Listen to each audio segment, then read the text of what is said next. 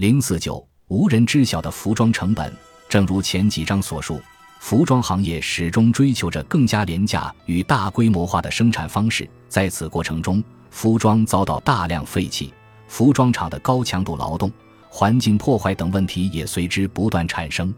近年来，服装行业内部也出现了试图通过提高透明度以寻求解决方案的做法，其中一个引人注目的方案就是服装生产过程的透明化。服装由谁负责生产制造？他们的生产理念是什么？生产地点又在哪里？如今有越来越多的企业将服装的生产流程挂在自家的官网上，将信息传递给消费者，并引导他们关注产品。十 YC 也是其中之一，只不过他们更加激进，连生产成本都进行了透明化。说到底，为什么过去极少公开服装成本？不止服装、食品、书籍、文具，仔细想想，几乎任何商品都不会向消费者公开成本。对于我们这些消费者来说，商品的价格就是在商店里购买时的价格。商家为了盈利。自然要在成本上添加利润，但除此之外，在工厂和商店之间还存在中间商和批发商，每多过一手，价格里就要再添上一笔手续费。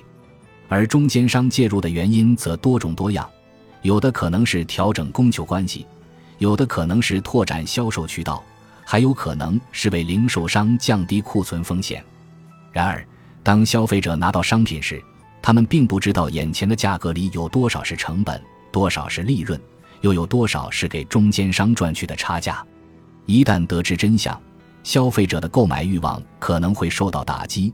或许这就是商家不愿将价格公开透明化的引擎。在这之中，服装行业是尤其难以公开成本的领域之一。尽管面料质量与设计师的雇佣成本可能存在差异。但几乎所有服装都是由缝纫机手工生产，不同服装之间的工作量与原料数量一般也相差不大。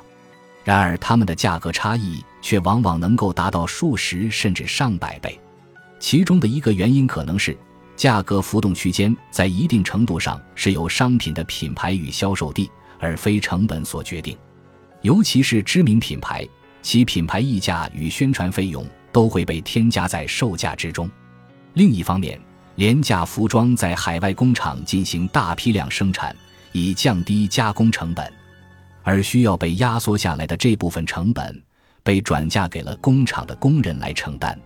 在给服装定价的过程中，隐藏着太多服装行业不愿意向消费者透露的不可告人的真相。正因如此，商家几乎从来不会公开服装的成本。十 YC 打破了这一潜规则。对服装行业传统的定价方式与制度提出了质疑。